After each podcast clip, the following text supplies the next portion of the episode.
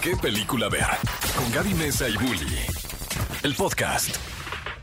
Amigos, bienvenidos a un nuevo episodio del podcast de qué película ver, un podcast de Cinépolis. Y si ustedes nos están escuchando, puede que eh, ya sepan que pues eh, tenemos dos versiones de esto. O sea, tenemos un podcast aquí eh, donde platicamos acerca de temas que nos interesan y los expandemos más. Traemos algún invitado, algún experto. Y también tenemos nuestro programa de radio. Que es cuando se nos sube el ego a la cabeza, ¿no? Decimos, nosotros vamos a... Nosotros sostenemos este programa. Todos los sábados en punto de las Todos. 10 de la mañana. O sea, ¿ya fuiste al doctor?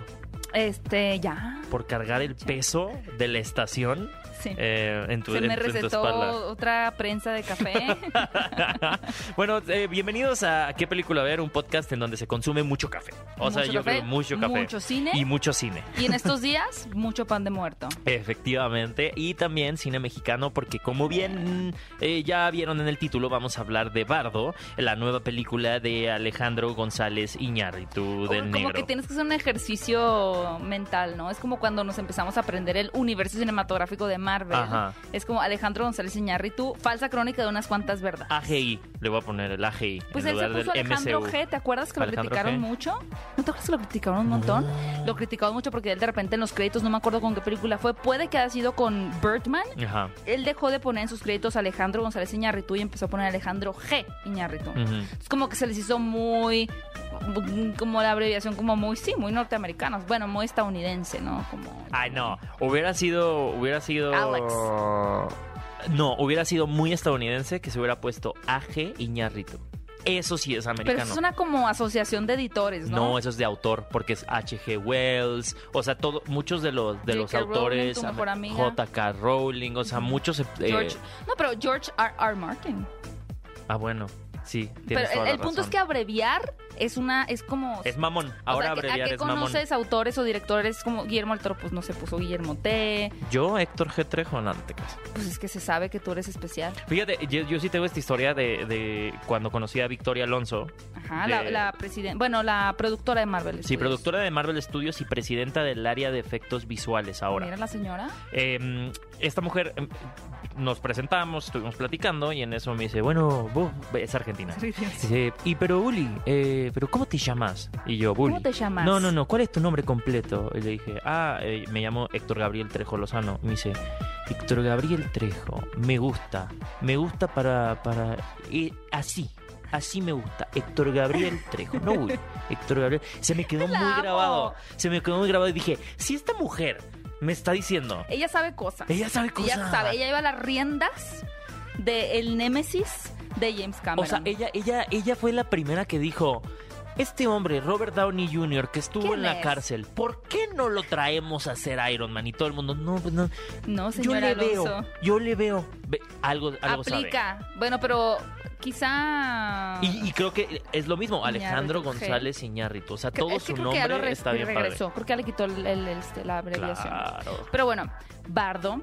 eh, esta película, fíjense, es muy interesante porque. Bo- Primero, porque ¿Por qué? es la primera película que Sí. tiene un estreno en cines y después llega a plataformas. digitales en una versión, digamos que exclusiva. Es la primera colaboración en forma que tiene Netflix y Cinépolis. Cinépolis, sí. Eh, me parece fascinante y además el hecho de que eh, lo hemos platicado mucho con Kika que ha venido al podcast. Eh, ella distribuye cine Anime, japonés y anime eh, y tú sabías que obviamente para que una película tenga tratamiento en IMAX no es como que puedan proyectar la versión. Primero se tiene que hacer un DSP, ¿no? O sea, de la película para proyectarla en, en monitores. Pero si tú la quieres mover a IMAX, tienes que hacerle todo un tratamiento a una película Sí. que cuesta dinero, que es una inversión muy grande de, de- para que una película llegue a IMAX y Bardo está en IMAX porque Lo tú ya la O sea, visualmente Totalmente. es una joya. No, visualmente es, eh, yo creo que independiente de, de- de cómo el público pueda responder a ella, sobre todo el público mexicano, o que, que pueda tener quienes la, la, la aprecien o que tenga detractores la película de Bardo, es innegable en el apartado audiovisual que la película tiene un trabajo brillante. Y no solamente lo que tiene que ver, por ejemplo, hay, películas que tienen una cinematografía muy bonita, ¿no? En cuanto a la colorimetría, en cuanto a los movimientos de cámara, los emplazamientos. Pero aquí la producción, el diseño, bueno, está este Eugenio Caballero también detrás de, de- del diseño de producción y demás, tipazo, pero tipazo Eugenio. los espacios. Ay, eh, ¿Qué, qué, to- qué tontos. ¿Qué quieres invitar a Eugenio Caballero a hablar de Bardo? No, no, Producción. no puede- Estaba no. allá abajo tomándose un café, díganle que suba. No, o sea, no puede ser. O sea, ¿Por qué? porque sí tengo la facilidad de, Pues ya, de decirle a. Eugenio. Que se venga la siguiente semana. sí, de Es que ese señor es un genio. Bueno, vamos a ver, esta, no, no, voy, no voy a comprometerme a nada, pero sí voy a buscar a que tengamos Ya a quieres Eugenio cancelar Caballero. nuestra plática. No, de Bardo. pues es que yo no sé en qué anda Eugenio ahorita. Es un Pues hombre muy en- ocupado. Morelia, ¿eh? Es un hombre muy ocupado, muy Eugenio. Pero, por ejemplo, esta película, Dina, vamos a empezar con de qué trata. Bardo es una especie de... Bueno, el bardo, para empezar en el Ah, budismo... justo, es que justo te iba a decir, ¿por qué el nombre? O sea, ¿por Eh, qué bien. Bardo? Muy buena pregunta. Muy buena pregunta, chico. Ajá. Bardo, vamos a empezar, vamos a dividirlo. Bardo y después el subtítulo. Bardo, eh, en términos generales, puede significar como que ni de aquí ni de allá, pero en el, en el budismo es el momento cuando una persona fallece y está en- yendo hacia la reencarnación, por así decirlo, y, y entra toda esta cosa kármica, etcétera, y, y en esa transición, en cuanto a, a la vida que estás dejando y la que estás a punto de, de alcanzar, empiezas a tener una serie de visiones. Ajá. Entonces, eso es el bardo. Ok. Como que ese punto, como una aduana, ¿no? Un punto Ajá. aduanal, aduanal, por así decirlo, Entre la vida y la muerte. exactamente.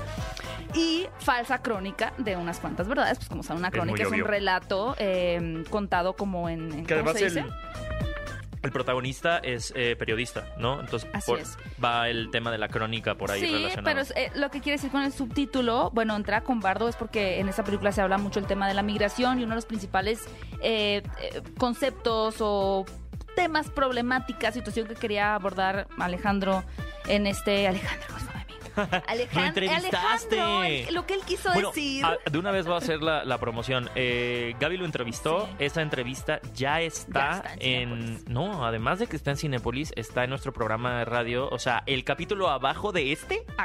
Ahí, Denle clic. Denle clic, escúchenlo completo Ok, y van a encontrar tu entrevista. excelente. Pero entonces lo que Alejandro quiso decir... Ahora ves, ya te di el contexto para que puedas decir que es tu No, amigo. pues es, es mucho tema de la migración porque finalmente él tiene 20 años radicando en Estados Unidos, pero es un, un cineasta que ¿Es mamón? comenzó... No, ¿Lo conmigo sentiste? fue muy agradable, no. Ok. No, se portó muy bien con toda la prensa mexicana. Pero... eh, él empieza su carrera en México y después exportamos ese talento a Estados Unidos.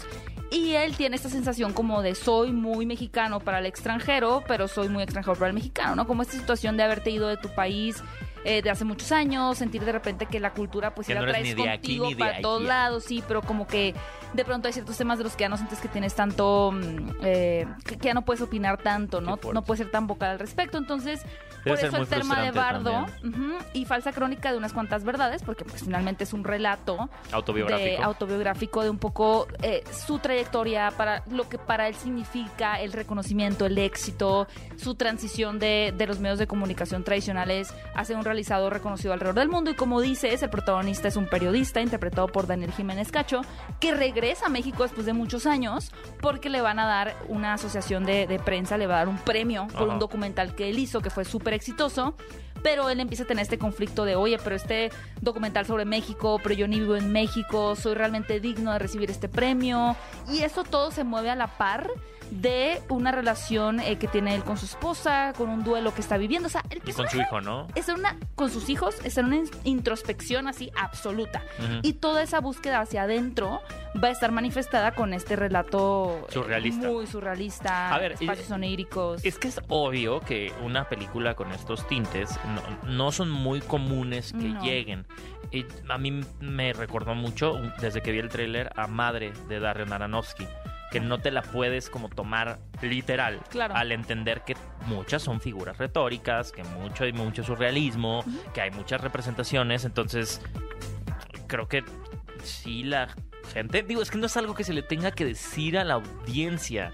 Al final creo que es un viaje en el cual tiene que Pero además, Bardo, sentarse en la muy- sala a, dejarse 360. tomar por la Claro, la o sea, lo que decía eh, Iñárritu cuando, cuando presentó la película en Morelia era, no traten de entenderla, vívanla. Sin embargo, creo que no estoy tan de acuerdo con ese argumento porque creo que es una película que un poco al estilo de Christopher Nolan, que bueno, nada tiene que ver, pero que de pronto parece que es un rompecabezas que, que las piezas no están encajando.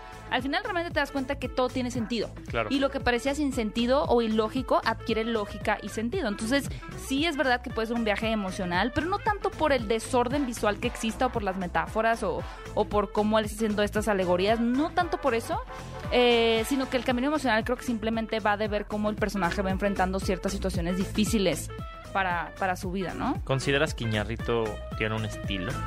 Mm. O, o, o, o sea, porque ahorita estoy viendo, no sé, Amores Perros, 21 gramos, Babel. O sea, siento que esas películas, chances sí corresponden como a un estilo. De hecho, pues justo en, visual. en Babel y en Beautiful, sobre todo, hablaba un poco de la migración también en Beautiful.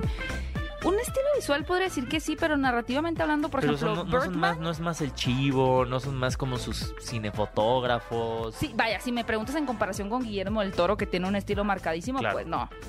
Mm, incluso Alfonso Cuarón, no sé si te puedo decir que tiene un estilo. ¿Y no sientes que eso es lo que resalta un poco? Que pues, estamos viendo un estilo de un director en una película donde antes normalmente no sé sus si este películas... sea su estilo propiamente. Es interesante, es una gran pregunta. Me Preguntemos de Eugenio Caballero. Vamos a preguntarle a Eugenio Caballero.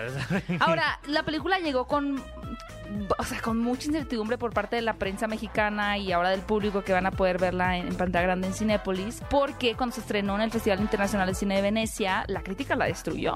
O sea, es una película que Pero le dijeron medios, no. dijo que era muy, y que era le- muy narcisista. Les pareció muy snob, muy pretenciosa, ¿Cómo muy, era, muy pretenciosa. cómo muy era posible que hablara él con Hernán Cortés? Sí, o sea, que se pusiera él a hablar como con las figuras más importantes de... Sí, creo que eso fue lo que causó mucha molestia. Y a diferencia de lo que causó molestia en, Mex- en, en el extranjero, que creo que en México no está causando tanto porque es bueno, es tu autobiografía, ¿no? Claro, Pues, tú cuéntala como quieras, cuéntala como quieras.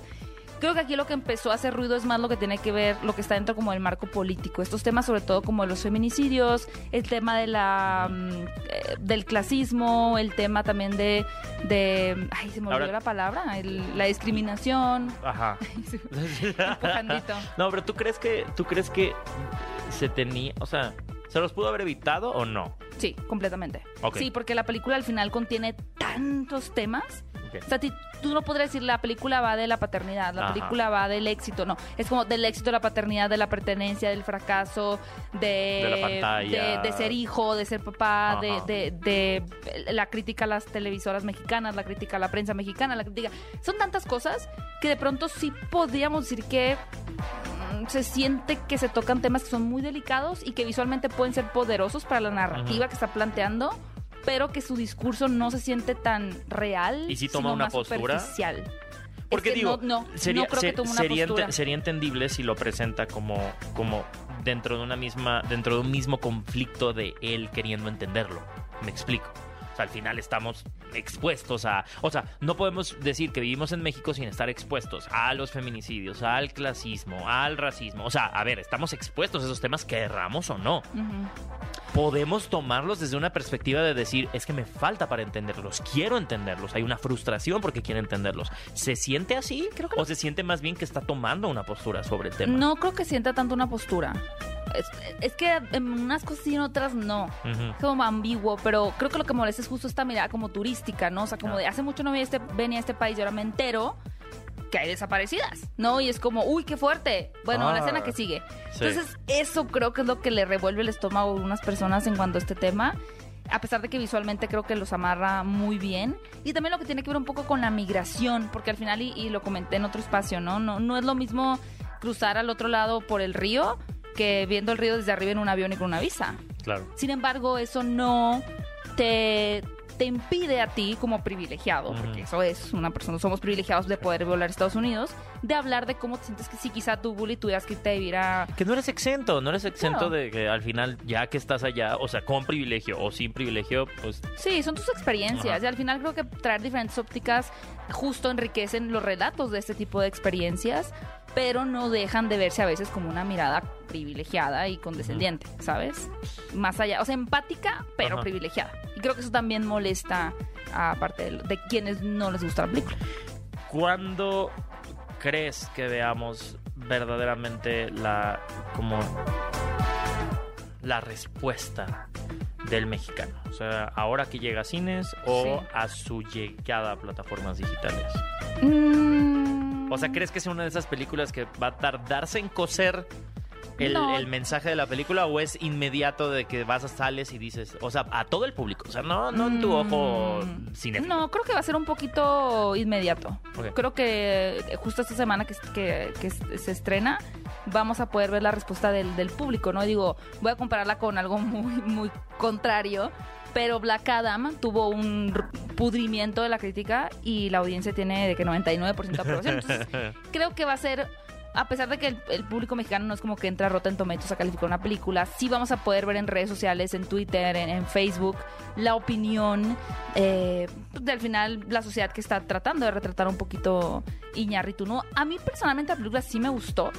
Creo que sí toca temas a veces que, que como dices tú, no hay una opinión clara y, y de pronto la opinión que hay es un poco mm, ambigua y muy superficial. Pero todo lo que tiene que ver con su viaje personal me parece bellísimo.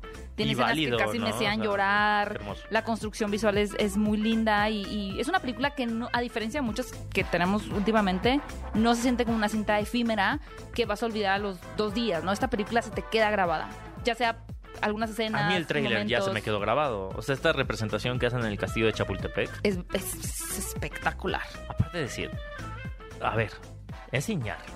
Ajá. O sea, si hay una persona que le pueden prestar el castillo de Chapultepec para hacer eso, es a él. Sí, por Justo lo ejemplo. platicábamos antes de grabar el podcast. Es una persona que se ha ganado pues el, de ten- dar su, el, su da- punto el de contar vista, ¿no? su historia, ¿no? Sí, y el no decir esta es mi verdad y esta es la. eh, eh, justo, es, esta no es la verdad, esta es mi, Mi verdad. Y pues ya será del público que, que dé su propia opinión, ¿no? Y ya quiero conocer tu opinión también. Sí, ya quiero ver esta película, de verdad. Bardo ya se encuentra en las salas de Cinépolis. Bardo, falsa crónica de unas cuantas verdades de Alejandro González Iñárritu. Vayan a verla. Y como dices, que el diseño sonoro, la fotografía, el diseño de, de- de vestuario con Eugenio Caballero, que espero lo podamos tener por acá, dice mucho. De acuerdo. Pues vayan a verla y déjenos en redes sociales comentarios. Mi querido Bully, ¿cómo pueden encontrarte en tus redes sociales? En arroba Héctor Trejo. Héctor Gabriel Trejo pronto, ojalá. ¿Ya quitaste el bu? Ajá, no, ay, no, no, todavía. Ya, ya se te fue. Bueno, no. Ah, todavía- todavía no, no, vale no, por el 2 de noviembre. Ajá. Venga, Está bien. Buenísimo. A mí me pueden encontrar como arroba Gaby Mesa 8 en Instagram y en Twitter. Y recuerden seguirnos en todas las redes de Cinépolis, arroba Cinépolis para dejarnos su opinión. También recuerden que pueden escucharnos todos los sábados 10 de la mañana en punto para escuchar eh, qué película ver en vivo a través de XFM 104.9. Y nos escuchamos en un próximo episodio de este podcast de qué película ver. Ve a Cinépolis y utiliza el hashtag qué película ver. Escúchanos en vivo todos los sábados a las 10 de la mañana en Exa FM 104.9.